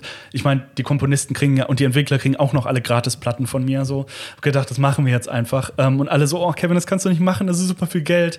Aber ich wollte einfach irgendwas machen, weil ich da wieder Bock drauf hatte, weil ich die Szene irgendwie push, also nicht pushen, sondern irgendwie das zusammenbringen und supporten wollte und ähm, ja, genau, dann haben wir das gemacht. Wahnsinn. Jetzt machen wir zum Beispiel, was auch so eine verrückte Idee war, es gibt äh, eine Seite, die heißt gamemusic.net. Ähm, die entspringt aus Game Music PL. Das ist ein äh, polnisches, ähm, polnischer Online-Blog, der halt äh, Game-Soundtracks rezensiert, Komponisten interviewt und Features macht. Ähm, und die haben zwei Ausgaben von diesem Magazin digital gemacht, 144 Seiten. Jetzt kommt die dritte. Sie so, hey Kevin, willst du in unserem digitalen PDF eine Anzeige schalten? Ich so, nee, ich gebe kein Geld für Marketing aus. Äh, und die so, ja, komm bitte, wir pushen das, wir machen auch so ein Orchesterfestival in Polen, so Covid-19-mäßig, ähm, auch mit Abstand und sowas, aber dann kommen dann 400 Leute, die setzen sich in die Philharmonie in ähm, Breslau und hören sich dann Game-Soundtracks an. Und ich so, nee, mach ich nicht, ich gebe kein Geld für Marketing aus. Und dann habe ich so überlegt und so, ach komm, dann drucken wir das Magazin doch einfach. So. Und die so, okay, also, aber es wird teuer. Und ich so, ja, ich guck mal bei Flyer Alarm. Ich so, oh, es wird teuer. äh, hab dann äh, tatsächlich aber auch ähm, Joachim Hiller von der Ox angeschrieben. Ja. Ich so, hey, ihr macht ja auch Hefte so mit so viel Seiten. Ähm, habt ihr da irgendwie eine Druckerei oder so? Und hat er mich an eine Druckerei empfohlen. Jetzt machen wir es auch mit der, weil ich dann auch keinen Bock auf Flyer Alarm hatte. Ähm, und jetzt drucken wir einfach 2000 Printmagazine mit ja. Game Music äh, Inhalten, also mit Interviews und Features und so. Und ähm, ja, die, die kostet jetzt aus äh, 6,99 das Magazin. So, wir können das nicht verschenken nochmal. Ähm, aber ähm, ich dachte einfach, komm, das machst du jetzt einfach, weil das ist eine coole Idee und ich bin ja auch aus dem, ich mag das Ox ja und ich mag das Fuse ja und ich kaufe mir auch ab und zu mal die Visions, wenn mich ein Artikel interessiert so und ich mag dieses physische Haben ja generell und jetzt ja, mache ich, mach ich halt ein Gaming-Musikmagazin. Jetzt hängen da die äh, Print-Proofs irgendwie an der Wand. Ja, stimmt, ja. Und ähm, ich finde es irgendwie cool so und ich hoffe, dass die Leute da auch Bock drauf haben. Ähm, Wahnsinn, ja. Genau. Aber ist diese Szene, diese weltweite Szene, du sagst ja polnischer, äh, polnisches Magazin, mhm. ist diese Szene noch überschaubar? Äh, die ist noch überschaubar, mhm. aber das ist größer, als man denkt, glaube okay. ich. Also es gibt halt Facebook-Gruppen, die geschlossen sind, äh, weil auch mal Bootlegs umgehen mhm. von äh, Titeln, die nicht äh, lizenziert worden sind, ist, sind diese Facebook-Gruppen geschlossen. Ähm, da sind halt 5, 6, 7.000 Leute drin. Und es gibt halt Discord-Server, das sind halt so, so, so Mhm. wie Reddit, nur für Games, jetzt mal ganz grob gesagt. Da sind halt auch irgendwie 2.000, 3.000 Leute drin. Und ähm, ja, es ist halt schon eine relativ große Community, die da entstanden ist und die immer weiter wächst. Und es sind auch viele Leute, die einfach Game-Music gut finden, aber halt nicht wissen, dass es da noch so eine spezialisierte Vinyl oder äh, physische Produkte oder so oder so eine Szene gibt. Und es werden, glaube ich, auch immer noch mehr so im Laufe der Zeit. Wahnsinn, ja. Aber du machst das wirklich nur auf Vinyl, also nicht auf CD? Ähm, kommt auf den Titel an. Ach so, okay. Ähm, ich habe, also wir haben jetzt 45 ähm, Vinyl-Produktionen gehabt. Äh, wir haben, glaube ich, fünf CD-Produktionen. Äh, meistens sind es äh, die Soundtracks von Jessica Curry gewesen. Das ist eine äh, Komponistin aus Brighton, die für ein sehr renommiertes Indie-Game-Studio, äh, The Chinese Room, ähm, die auch damals Co-Founderin war, ähm, äh, komponiert hat und das sind sehr klassische orchestrale, äh, chorale ähm, Soundtracks, die sie gemacht hat. Sie hat auch eine eigene Show bei BBC gehabt äh, und bei Classic FM. Ähm, Genau, und die haben wir auch auf CD veröffentlicht, weil da auch so ein kleiner Markt noch für ist, für dieses, ähm, ähm, für diese orchestralen Mhm. Also Sachen auf zusätzlich CD. noch auf CD. Mhm. Zusätzlich, genau. Und ich meine, sie kosten ja auch nicht so viel in der Produktion. Das ist ja auch mal schön. Ähm, dann gibt es äh, zum Beispiel also zum Beispiel Valhalla, das ist auch unser absoluter Bestseller mit. Ja. Ähm, das ist ein Indie-Game, äh, das ist ein Visual Novel, äh, Cyberpunk Bartender Game, sehr japanische Ästhetik. Ähm, da, da, da hat sich das Vinyl so gut verkauft, ähm, dass wir gesagt haben, komm, wir machen, also der Soundtrack ist irgendwie drei Stunden lang. Äh, und das konnten wir nicht auf Vinyl machen damals. Ähm, und ähm, da haben wir eine CD-Box-Set, eine 3-CD-Box-Set gemacht. Die kostet ja in der Produktion ja auch nur 1,50 Euro. Ähm, oder, oder zwei, weil das Ja. ja. Jewel Case ist Ja. so. Und ähm, da haben wir dann tausende Einheiten von verkauft. Also wirklich dann, Schon fünfstellig? ja. Ja. Aber nicht sechsstellig. nein, nein, nein. Aber so mittlerer fünfstelliger Bereich? Ja. Also, Ehrlich? also nicht mittlerer fünfstelliger, niedriger fünfstelliger Bereich. Das ist schon enorm, Aber ne? ist schon enorm auf Wahnsinn. jeden Fall. Ähm, von, von einer CD, die ähm, mit, mit, mit halt drei Stunden Musik. Wir haben extra ein Artwork ähm, dafür in Auftrag gegeben, was nochmal so eine, eine, Interpretation von dem Original-Game-Artwork ist. Ähm, Booklet war dabei, Liner Notes waren dabei, ähm, alles nochmal so ein bisschen aufgemastert, nochmal sch- hübsch gemacht, so vom Sound. Und äh, also mein Vertrieb Cargo Records, bei dem ich natürlich jetzt auch immer noch bin, Ja. so, weil da komme ich irgendwie auch her, ähm, die melden sich auch alle zwei, drei Monate mal und sagen, ja, hier, ähm, wie heißt denn die Firma? Äh, Disc Union aus Japan hat noch ja. mal ein paar hundert Exemplare bestellt. Und dann Ja. postet Disc Union auf Japanisch auf Twitter Fotos von meiner CD. Und das ist so, das kann ich mir halt nicht vorstellen, dass das, dass da in Japan in irgendeinem Laden meine CDs stehen. So. Ja. Davon haben wir echt sehr viele dann umgesetzt, genau. Was ist so das bestverkaufteste Vinyl-Release? Auch Valhalla. Wahnsinn. Ja. Genau, also Wahnsinn, Risk ey. of Rain 2 ist jetzt auch am Ranpreschen und es gibt halt auch, das haben wir ja im August veröffentlicht.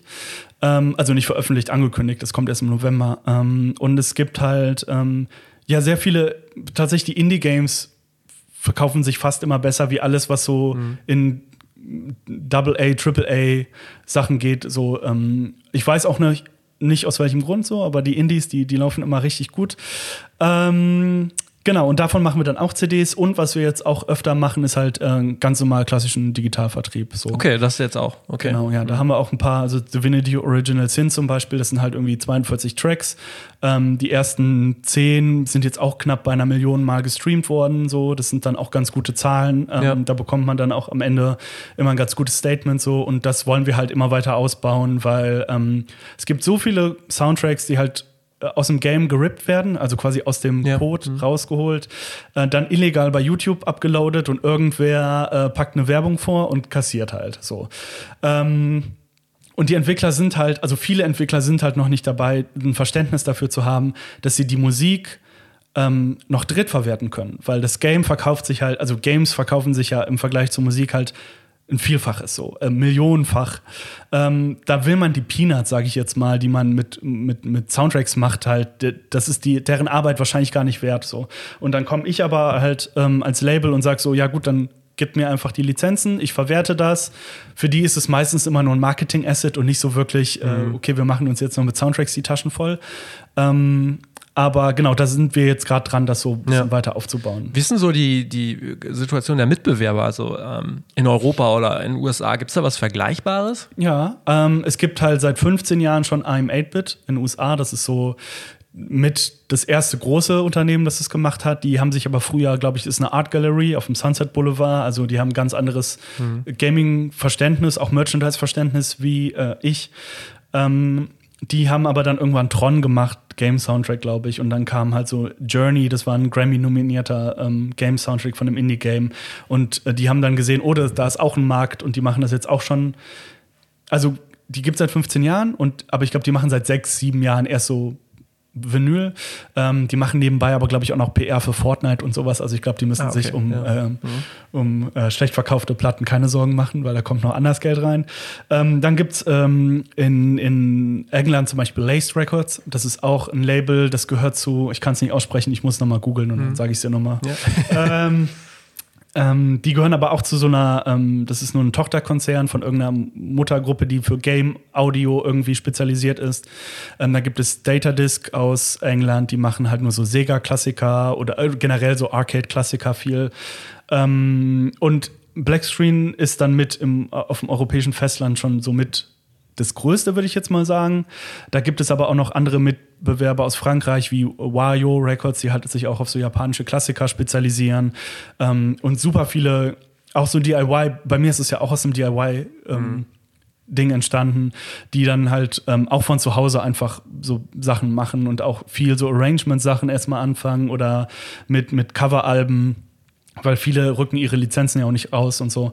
Ähm, also es, da gibt es jetzt mittlerweile wahrscheinlich 20 Labels, so müsste ich jetzt nochmal Weltweit? Ja. Aber das ist doch total überschaubar. Ne? Das ist überschaubar, ja, klar. Aber ich meine, wenn man denkt, so als Wahnsinn, normaler Rock-Pop-Konsument, so da gibt es 20 Labels, die sich auf Game-Soundtracks spezialisieren. Das klingt schon erstmal weird, finde ich. Total. Also ich bin aber auch erstaunt, weil auch wenn man sich dann mal so bei, bei dir auf der Seite umschaut, das ist ja auch alles total hochwertig. Das sind sehr hochwertig gestaltete Dinge. Zum Teil ja auch sehr teure ähm, Ja. äh, Preise so. Wie gesagt, ist ja auch alles äh, sehr, sehr umfangreich. Doppelvinyl, Dreifachvinyl, wie auch immer. Also das ist schon ist schon wirklich äh, beeindruckend. Aber wie ist das, wenn, wenn jetzt, wenn du irgendwo anrufst, so, die wissen dann alle schon, wer du bist, die Ja, nicht alle. Okay. Es passiert, also früher gar nicht. Mittlerweile passiert es halt, dass ich angeschrieben werde von äh, Entwicklern oder Komponisten, die sagen, ähm, hey, wir finden cool, was du machst, Mhm. willst du das machen? Ähm, viele Sachen, aber ich habe immer noch diese, diesen Ethos, so ich will halt nur das machen, was ich geil finde. So. Mhm. Und wenn ich ein Indie-Game geil finde, dann äh, schreibe ich halt die Entwickler an. Manch, manchmal haben sie von mir gehört, manchmal nicht. Ähm, und dann fange ich aber trotzdem erstmal mit meinem Pitch an und sage denen so, das sind wir, das haben wir schon gemacht und das würden wir gerne machen, habt ihr Bock drauf? Mittlerweile in den meisten Fällen bekomme ich sogar eine Antwort, dass sie sagen ja oder nein oder wir machen schon mit dem oder dem was. Ähm, früher war das halt gar nicht so, das sind halt super viele E-Mails ins Leere gegangen und es kam nie was zurück, ähm, weil für viele sind auch bei den Studios halt keine Kapazitäten da, ähm, das einfach ich meine, so ein Release zu planen, auch wenn man es nicht selber macht, sondern weglizenziert, ist ja irgendwie zeitaufwendig so. Und wenn du gerade in der Entwicklung von deinem Indie-Game bist und da mit vier Mann irgendwo sitzt, dann ähm, hast du da keine Zeit für. So. Ähm, aber ähm, ich habe die Frage vergessen.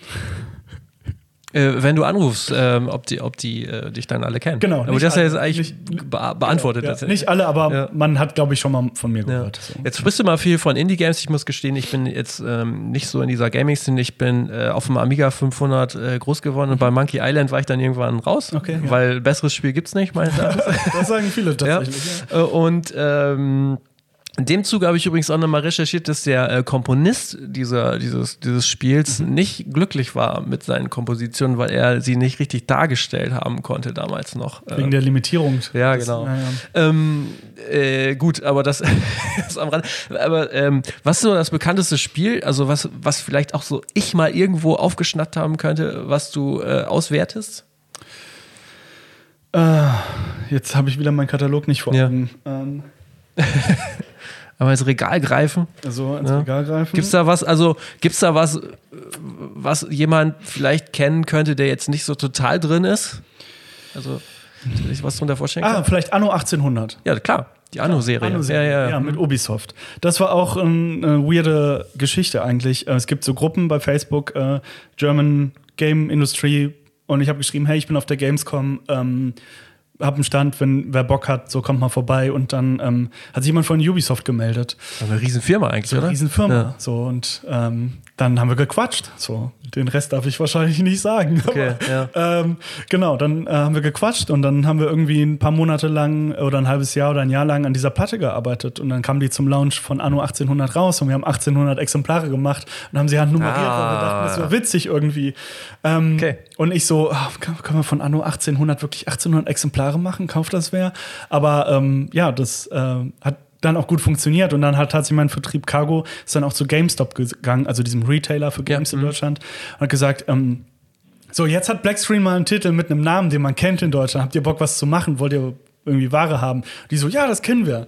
Und jetzt kann man bei GameStop auf die Seite gehen und halt meine Anno-Platte kaufen. So, das war, meine Mutter ist dann am, am Release-Tag in den GameStop nach Langenfeld gefahren, und hat mir ein Foto geschickt. Das war klar. schon ein bisschen süß. Ja, okay. Ähm, genau, das war so, das ist so der größte Titel vom Namen, den man auf jeden Ja, Fall okay. bei uns. Ich habe mich tatsächlich gefragt, jetzt sagst du, ähm, zum, zum, zur Veröffentlichung der, ähm, des Spiels war die Platte da. Ich habe mich tatsächlich gefragt, wie man das eigentlich machen muss, weil eigentlich ist es ja so, dass die Leute das dann so ein bisschen ins Blaue kaufen. Also die kennen ja den Soundtrack nicht. Ich hätte ja jetzt eher auch angenommen, dass das Spiel vielleicht sogar schon mal ein halbes Jahr oder ein Jahr alt sein muss, dass die Leute dann so richtig Bock haben, das zu kaufen. Wie ist das in deiner Wahrnehmung? Ähm, ja, stimmt. Ähm, manchmal sollte man besser warten, bevor man eine Platte auf den Markt bringt.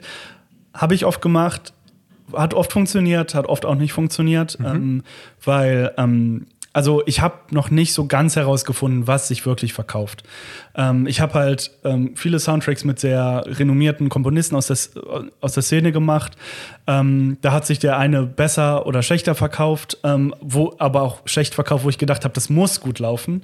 Ähm, und dann, ähm, jetzt muss ich kurz überlegen, was ich sagen wollte. Gibt es aber auch Indie-Game-Soundtracks, die man halt im Zuge der PR oder der Vorbestellungskampagne zum Game mit ankündigt, weil es passt gerade in den Marketingplan. Ja. Und du weißt, die ähm, werden es überall teilen und du erreichst die Leute irgendwann. Das kann funktionieren, das kann aber auch nicht funktionieren, weil ähm, wenn man die IP nicht kennt oder es ein neues Franchise ist oder von dem Indie-Game auch noch nie was gehört hat, dann gibt es zwar eine Szene, die, also diese Szene hier, die sehr viel kauft, ohne es zu kennen äh, und auch supportet und auch alles haben will, weil es gibt immer dieses Fear of missing, missing out, so dass man halt äh, Platten kauft, bevor sie weg sind. Ähm, da hat man immer seine 20, 30, 40 Leute, die kaufen das blind so, aber es gibt auch viele Leute, dann gucke ich im Discord und ich kündige was an und die sagen, I've never heard of that game. So. Und die Kunden kriegst du wahrscheinlich auch nicht mehr. Ähm, deswegen finde ich es tatsächlich immer ein bisschen geiler zu warten, so, weil man will halt auch nicht diesen Marketing-Zenit überspringen, wo dann halt auch keiner mehr über das Game spricht oder so, sondern will da so ein bisschen mit auf der Welle reiten und da muss man vorher auf jeden Fall die Testpressung bestellt haben oder so, weil sonst musst du ja die zwölf Wochen oder die 15 Wochen, was so eine Herstellung kostet, äh, dauert, halt warten und dann bist du halt schon zu spät. Ja, ja. So. Also es ist immer, es ist super knifflig. Ich habe da noch nicht so richtig herausgefunden, was da die beste Methode Immer ist. noch nicht, okay. Aber jetzt lass mal über Marketing sprechen. Ja. Du hast ja eben gesagt, Marketing mache ich gar nicht so richtig. Ja. Aber äh, wie verkaufst du denn dann deine äh, Platten? Wie, wie machst du das denn? Also Das ist, Ja? alles, das ist alles Twitter. über dich oder dann über so damals wie bei Oddworld, ähm, über die ähm, Beides. Hersteller? Beides. Ähm, ich bin immer froh, dass, wenn sich mein Entwicklerstudio committet, auch was zu machen, auch regelmäßig einmal in der Woche was zu, zu posten oder zu retweeten oder so. Das hilft enorm. Ähm, aber meistens sind es meine eigenen Tweets. So, wenn ich was tweete, dann kann ich, ähm, ich weiß nicht, ihr habt ja auch Shopify wahrscheinlich, dann sieht man ja. halt, wie viele Leute gerade im Shop sind und sowas. Ja. Du siehst halt, wie die Zahl dann steigt. So, die Leute sind erstmal im Shop und du hast auch immer einen Abverkauf so am Ende. Also ähm, Twitter ist auf jeden Fall die stärkste Plattform für, wenn ich was ankündige, dann gucke ich, dass bei Twitter zuerst ist. Dann mache ich super ganz klassisch halt einen Newsletter bei Mailchimp, so den bastel ich halt vorher den ganzen Tag und gucke, dass die Links stimmen und sowas und den habe ich super abgeschlackt mit. Ich habe früher halt Texte geschrieben, so die Platte introduced und sowas. Das interessiert die Leute gar nicht so. Und wenn du dann so einen Textblock hast, ähm, dann scrollen die auch gar nicht über den Textblock hinweg und sehen gar nicht, was danach kommt. Also ich habe wirklich nur noch Pre oder Now. Und es funktioniert halt super gut. So, da ist die Klickrate wirklich sehr gut und es erreicht halt auch immer genau diese Leute, die das wollen. Ja, klar. Ähm, aber was ich noch nie gemacht habe, ist halt so super klassisches Online-Marketing, noch nie eine Facebook-Anzeige geschaltet, noch nie Google Ads benutzt. Ähm, SEO bin ich auch super schlecht wahrscheinlich. Ähm, dafür habe ich jetzt aber jetzt zum 1. Oktober fängt die Anna bei uns an, die ist Werkstudentin und ähm, arbeitet halt einem Mar äh, Bereich Marketing so. Und ähm, mit Anna wollen wir jetzt so die ersten Schritte gehen ähm, und gucken, dass wir mal wirklich Google Ads auf jeden Fall mhm. die Keywords irgendwie hinterlegen, so oder dass die Seiten ein bisschen optimiert sind oder dass äh, selbst unsere Suchleiste äh, im Shop funktioniert. Also wenn man Valhalla bei uns im Shop eingibt, das Spiel wird halt nicht V-A-L-L-A-H-A geschrieben, sondern V-A-1-1-H. Ah, okay, ja. So, dann Verstehe, ja. kommen die Leute halt nicht bei dem Produkt an. Ja. Dass wir halt da mal wirklich anfangen, so ein bisschen was zu machen. Und dass wir diese Game Compilation gemacht haben, die gratis, so das war das erste Mal, wo ich gesagt habe, da will ich ein bisschen Geld im Marketing investieren, aber ich will es halt auch wirklich nicht Facebook geben, sondern ich will ein cooles Produkt konzipieren, ähm, dass die Leute selber teilen, so auf, auf Social Media oder die Entwickler. Ich habe ja 14 Entwickler, die halt einen Song gespendet haben für die Compilation. Ähm, da war klar, die 14 Komponisten, die, äh, die Entwickler, die teilen das auf ihren Social Media Kanälen, so an einem Zeitpunkt. Und sehr viele Leute, die mich vorher nicht kannten, sind dann auf mich zugekommen. So, ähm, das war so das erste Mal, wo ich gesagt habe, okay, da mache ich was, da nehme ich Geld in die Hand. Ähm, genau, aber sonst ähm, ist es wirklich nur so. Das ist ja Wahnsinn. Wie läuft denn Instagram bei dir? Okay, mittlerweile. Ja. Ich will da auch immer mehr ähm, Zeit drin investieren und mehr Posts machen, obwohl es immer die nervigste Plattform ist, weil diese äh, Links in den Texten nicht funktionieren. Und das war für mich halt immer so, okay, dann lasse ich es, weil äh, Link in Bio klingt halt niemand an so. Mhm. Ähm, mittlerweile kann ich äh, wegen Shopify ist mein Shop halt damit genau, verknüpft. Ja. Genau, dann ist es halt ein bisschen einfacher. Dann ploppen halt diese ähm, Platte kostet 35,99 äh, Kästchen auf und dann klickst du drauf und kannst es sofort kaufen. Mhm. Und du kannst halt auch abswipen. Ich bin halt noch unter 1000 Follower, deswegen ähm, geht das ja sonst mit dem ja, Abswipen ja, nicht. Okay. Aber ich muss ganz ehrlich sagen, das geht jetzt seit zwei, drei Monaten, kann ich das. Ähm, ich habe noch nicht in die Zahlen geguckt. Also ich ja. weiß tatsächlich nicht, wie viele Leute ähm, geupswiped haben oder was über Instagram gekauft haben. Das sind aber so Sachen, da bin ich dann wirklich froh, dass Anna bald hier sitzt, äh, die sich dann damit wirklich beschäftigen kann. Weil ähm, das Team ist ja noch klein. Wir sind jetzt gerade eins, zwei, also ich, Vollzeit und drei Werkstudenten eine Aushilfe noch zum Packen ähm, und äh, mein Kumpel Dominik aus, der arbeitet aber immer remote und äh, den kenne ich aus der Berufsschule noch aus der Zeit.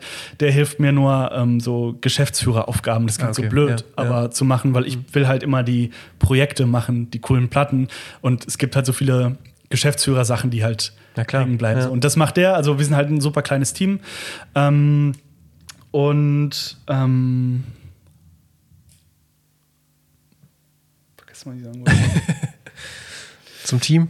Äh, super kleines Team und genau, da bin ich jetzt froh, dass die Anna da ist, ja. äh, die sich dann wirklich auf den Bereich Marketing okay, äh, ja. fokussieren kann. Lass mal kurz über Vertrieb sprechen. Du ja. hast ja gesagt, du hast mit Cargo auch noch einen Vertrieb. Cargo ist ja ein deutscher Vertrieb. Du hast selber jetzt davon gesprochen, ihr habt selber einen eigenen Shop, einen Shopify, Shopify äh, Shop, der ja sicherlich auch sehr gut geeignet ist für das. Wie ist denn so die, ähm, und du sprachst davon, dass ihr international eigentlich auch sehr viel verkauft. Mhm. Wie ist denn so der Prozentsatz? Wie viel Prozent verkaufst du denn tatsächlich direkt? Ähm, ich glaube, das sind, also kommt auf den Titel an. Mhm. Ähm, bei vielen Sachen, also ich würde sagen, es ist so 70, 80 Prozent über meinen Shop und 20, 30 Prozent über den Vertrieb.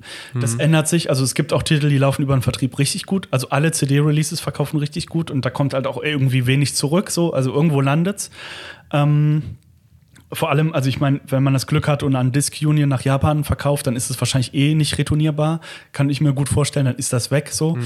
Ähm, das ist immer ganz gut. Ähm, aber ähm, es gibt auch Titel, die verkaufen sich über den Vertrieb, also habe ich gerade gesagt, es gibt halt Titel, die verkaufen sich über den Vertrieb viel besser. Mhm. Ähm, und ich habe jetzt in den USA, da war ich erst bei Fat Beats, ähm, die machen ja eigentlich so Soul- und Hip-Hop-Sachen. Die haben mich aber damals von sich aus angeschrieben, haben gesagt, hey, ähm, du bist ein Label aus Deutschland, können wir dich vertreiben? Ähm, da war ich dann aber irgendwann nicht mehr so happy mit, weil da haben die Zahlen und die Antworten und die auch Payments nicht mehr so ganz gestimmt. Ähm, und bin dann zu Light in the Attic gewechselt, mhm. ähm, die mittlerweile, glaube ich, alle oder 70 Prozent der Game Soundtrack Labels vertreiben in den USA. Ähm, die wissen halt, wo sie, wo sie hin verkaufen müssen. Und äh, die verkaufen auch teilweise richtig gut, äh, aber auch von vielen Titeln halt gar nicht so. Und ähm, ja, das ist halt wirklich immer titelabhängig.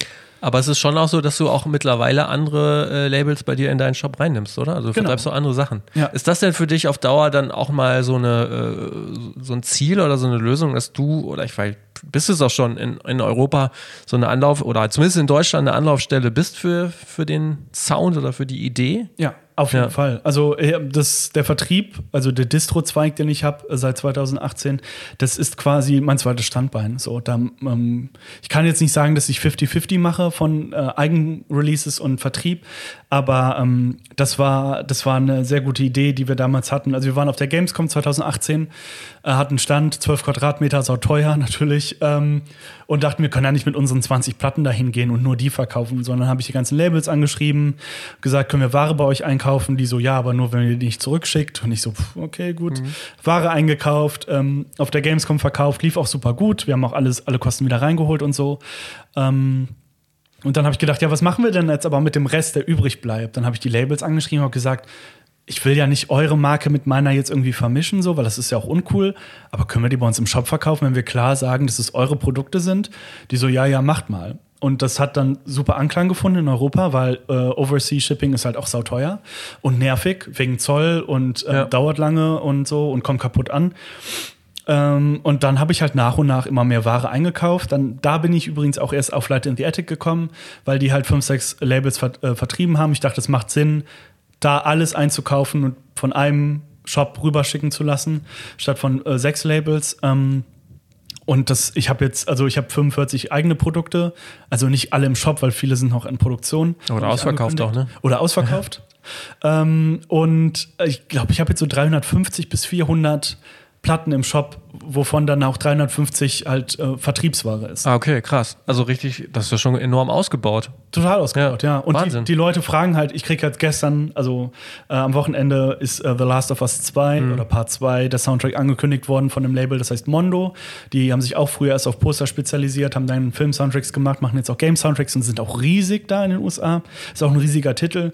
Und am Wochenende hatte ich halt schon 15 E-Mails und Direct Messages, so bekommt ihr die Platte auch? Ich will nicht oh, Okay, also, ja. Versand bezahlen aus den USA. Und dann sitze ich halt da am Wochenende, überlegst du, komm, antwortest du am Samstag oder lässt du die Leute zappeln? Ja. Oder schreibst du dem US-Label schon mal und fragst nach, ob du die Platte bekommst? Ja. Aber das ist jetzt auch ein wichtiger äh, Okay, krass. Bestandteil, äh, Klingt- Bestandteil klingt davon. gut, auf jeden ja. Fall. Wissen so, wenn du jetzt so in den ersten zwei, drei, vier, fünf Jahre guckst, also wo, wo soll da die Reise für dich hingehen? Welche Ideen hast du noch so? Ähm, super viele Ideen. Ja. Also, das ist wirklich. Ich kann auch schlecht Nein sagen. Ich mache auch viel und ärgere mich dann, dass ich halt gerade an 15 Projekten gleichzeitig arbeite und denen nicht die Aufmerksamkeit schenken kann, die ich möchte. Deswegen habe ich jetzt auch gerade Anna und Markus, die sind halt ähm, jetzt im August erst neu dazugekommen und im Oktober, ähm, damit ich halt ein paar Projekte abgeben kann. Aber ähm, genau, mehr Vinyl rausbringen. Ich will halt viel mehr digital machen auf jeden Fall. Da soll sich dann Markus jetzt auch ähm, intensiv mit beschäftigen, halt alle angehen, die noch kein Vertriebsnetzwerk haben. Ähm, und ja, mein, mein kleiner Traum so, nächstes Jahr oder 2022, je nachdem, wie das mit Corona so weiterläuft, äh, ist halt so ein Merch-Laden in Köln. Also ich will es nicht Plattenladen nennen, weil ähm, wir schon eine super andere Zielgruppe wahrscheinlich haben werden. Aber dass man halt irgendwo hingehen kann bei uns und dann kann man sich die Soundtracks holen und man kann sich auch ähm, physische Boxed Games holen, die ja auch ähm, teilweise in limitierten Stückzahlen äh, produziert werden nur und Shirts und es soll so ausgebaut werden auf jeden Fall. Das ist so mein kleiner Traum noch äh, Okay. für die Zukunft. Wahnsinn. Ja. Ja. aber klingt extrem spannend, weil es ja wirklich dann auch eine Nische ist, die äh, anscheinend auch sehr lukrativ äh, ist, ne? Ja. ja, Ja. also von Projekt zu Projekt. Also Ja. es gibt halt viele Projekte, die haben sich jetzt erst nach fünf Jahren recouped. So, das würde ich nicht lukrativ nennen. Mhm. Ähm, aber es gibt halt, wie gesagt, wenn man halt mal von einem Thema irgendwie äh, fünfstellig verkauft, so, ähm, dann kommt auf jeden Fall erstmal viel Geld rein. Und halt Anfängerfehler, se- selbst bei der Oddworld, wo wir nur 600 zu Beginn verkauft haben, ähm, Nur ist, äh, oder wo wir genau wo wir 600 ähm, verkauft haben da sagt PayPal dann auch so wir müssen dein Konto jetzt einfrieren weil ähm, wer bist du? Warum machst du so viel Geld in so kurzer Zeit? Ja. ähm, das genau das passiert halt auch mal aber es gibt halt Titel die verkaufen sich richtig gut da bleibt halt richtig viel Geld hängen. Ähm, und also eins meiner Lieblingsbeispiele das haben wir nicht selber gemacht aber das Label Materia, Materia Collective aus äh, Seattle ähm, die haben ähm, damals zur richtigen Zeit den Undertale-Soundtrack, also das, ähm, den Vertrieb dafür für den Soundtrack übernommen. Und das sind 110 Titel auf, ähm, auf Spotify und die haben halt alle 50 Millionen plus Aufrufe mal 110. Ich glaube, er hat letztens zum fünften Geburtstag des Spiels irgendwie gepostet, ja, wir zelebri zelebrieren hier gerade 10 Milliarden Streams in total auf allen Plattformen. So. Irre, ja. Das ist halt irre. So, wenn du das mal hast und diesen in, dieses Indie-Game äh, gefunden hast, wo halt so eine super krass passionierte große Fanbase gibt, dann kannst du damit auch tatsächlich viel Geld machen. Ja. So, ja. Ist denn auch für, für dich vielleicht auch mal eine Option, also wir, wir sprachen jetzt immer wieder von Indie-Games, aber auch mal so ein, so ein weiß nicht, Major-Game oder wie was man dann sagt, zu machen? So ein Fortnite-Soundtrack oder? Äh, ja, würde ich, also wir haben ja ein paar, ähm, die halt in die Richtung gehen. Also Anno, also Ubisoft ist ja eine ja. AAA-Company, so. Mhm. das ist halt ein AAA-Game, obwohl das in Amerika wahrscheinlich, also Deutschland ist ja bekannt für seine Strategiespiele oder Europa eher das ist halt hier die Zielgruppe. Aber ähm, wir haben ja zum Beispiel, also Divinity Original Sin 2 ist halt auch ein Indie-Game und ähm, wurde damals mit Kickstarter finanziert, aber die haben ja auch Millionen von ähm, äh, Games verkauft. So, ähm, das ist halt immer schwierig zu sagen. So, äh, oder ich, ich habe ja auch zwei Titel mit Sony gemacht, also mit Sony okay. Interactive mhm. Entertainment Europe. Ähm, Blood and Truth, das war ein VR-Game, das haben wir gemacht. Oder Erika, das war so ein ähm, so ein ähm, Filmspiel wie, wie, wie Black Mirror Bandersnatch, falls du das gesehen hast, wo du quasi nee. auf der Fernbedienung die nächste, den nächsten Handlungsstrang auswählen kannst. Okay. Hm. Ähm, so ein Spiel war das. Ähm, wurde beides auch im Abbey Road, Abbey Road Studio aufgenommen äh, und im Air Studio gemixt und gemastert und so. Es sind halt da gehen halt für die Soundtrack-Produktion auch schon fünf- oder sechsstellig drauf. So, das sind halt große Titel. Ja. Ähm, aber ja, klar, immer gerne mehr AAA-Games so, aber ich ja. weiß auch, dass sich Call of Duty Platin nicht so gut verkauft hat und das ist eins mit der größten Franchises, die es gibt. Okay, da muss man ja. halt immer gucken, wollen die Kids denn Vinyl? Wahrscheinlich nicht. Mhm. Also wenn du den ganzen Tag irgendwie Leute äh, abballerst in Call of Duty, dann willst du den Soundtrack nicht. Also ja, ich will jetzt gar keine Killerspieldebatte äh, losbrechen. Wir wissen beide, dass es ja eine Quatschdebatte ist. Ähm, aber ähm, die, die Gruppe will halt kein Vinyl haben, wahrscheinlich mhm. so. Dann muss man sich halt gucken, lohnt sich das dann nur AAA-Sachen zu machen, auf jeden Fall. Mhm. Okay, krass. Ja. Ähm, Nochmal so kurz am Rande, ich, hast du irgendwie auch Berührungspunkte mit so E-Sports-Geschichten? Nee, leider gar nicht. Oder ist das irgendwie denkbar? Oder ähm, muss selber, ich weiß es gerade selber gar nicht, ich denke nur laut. Ähm, also ich weiß, es ist ein riesen Markt ja, so. Und das gerade voll, ja. Ja, und dass da halt die längstes Arena ausverkauft ist, wenn da Call of Duty Turniere sind. Und in China sind dann auch irgendwie 200.000 Leute in der Arena, die sich das angucken. Das sind aber, das ist, glaube ich, auch die Zielgruppe, die weniger interessant ist für, für uns, glaube ich einfach, äh, obwohl man dann auch ja irgendwie 200.000 Leute erreichen würde.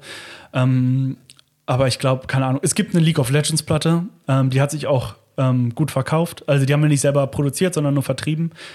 Ähm, aber da habe ich auch nur gesagt, ja, ich nehme mal 100, so, und dann waren die in zwei Wochen weg. Und das war so, mhm. hätte ich doch mehr genommen. Mhm. Jetzt ist sie natürlich ausverkauft beim US-Label. Ähm, das ist ja so ein klassisches e- E-Sports-Spiel. Ähm, aber ähm, ja, das, das ist auch eine Welt, mit der habe ich mich noch nicht so richtig beschäftigt, weil okay. es mich privat auch nicht so ja, interessiert. Okay. Auf jeden Fall. Wahnsinn. Also Wahnsinn, was da so möglich ist in, in Nischen. Und ähm, ich glaube, wenn man das jemandem so erzählt, ähm, was du so machst, dann und auch gerade Leuten aus der Musikbranche, die werden sehr ungläubig äh, staunen, was dabei rumgekommen ist, ist irgendwie der Wahnsinn. Ich bin gespannt, wo die Reise da noch hingeht. Ich, ich werde mir das äh, gerne weiter anschauen. Ich wünsche dir weiterhin viel Erfolg. Danke. Und ähm, ja, bis zum nächsten Mal vielleicht. Ja, wir machen, vielleicht machen wir mal ein Update. Ja, voll gut. In der nächsten, also ich meine, jetzt fünfjähriges Jubiläum, dann sprechen wir in fünf Jahren nochmal. Vielleicht auch ein bisschen eher. Vielleicht auch ein bisschen eher. genau. Also, mach's gut. Jo, ciao. ciao. Ja, was für eine abgefahrene Geschichte das doch ist und ich bin wirklich erstaunt gewesen, in welcher Größenordnung sich das mittlerweile bei Kevin und Blackscreen Records alles bewegt. Also sehr, sehr, sehr cool. Nächste Woche geht's äh, weiter, wie gewohnt, am Sonntag um 9 Uhr mit dem nächsten Redfeed Podcast. Ich weiß noch nicht so genau, wer da mein Gast sein wird. Ähm, lasst euch am besten überraschen oder noch besser abonniert den Podcast, wo auch immer ihr ihn hört. Und am besten lasst ihr auch gleich eine Bewertung auf iTunes da, damit wir auch in Zukunft weiterhin so spannende Gäste einladen können. Denn der Redfeed Podcast ist und der wird auch kostenlos bleiben. Da würde ich mich im Gegenzug über euren Support doch auch sehr freuen. Das hilft weiter. Ansonsten verweise ich weiterhin gern auf unseren Partner Ticketmaster. Denkt gern an das Unternehmen, wenn es um Ticketing und Co. geht. Ich wünsche euch noch ein paar schöne Tage. Bleibt gesund, bleibt munter und macht's gut. Ciao.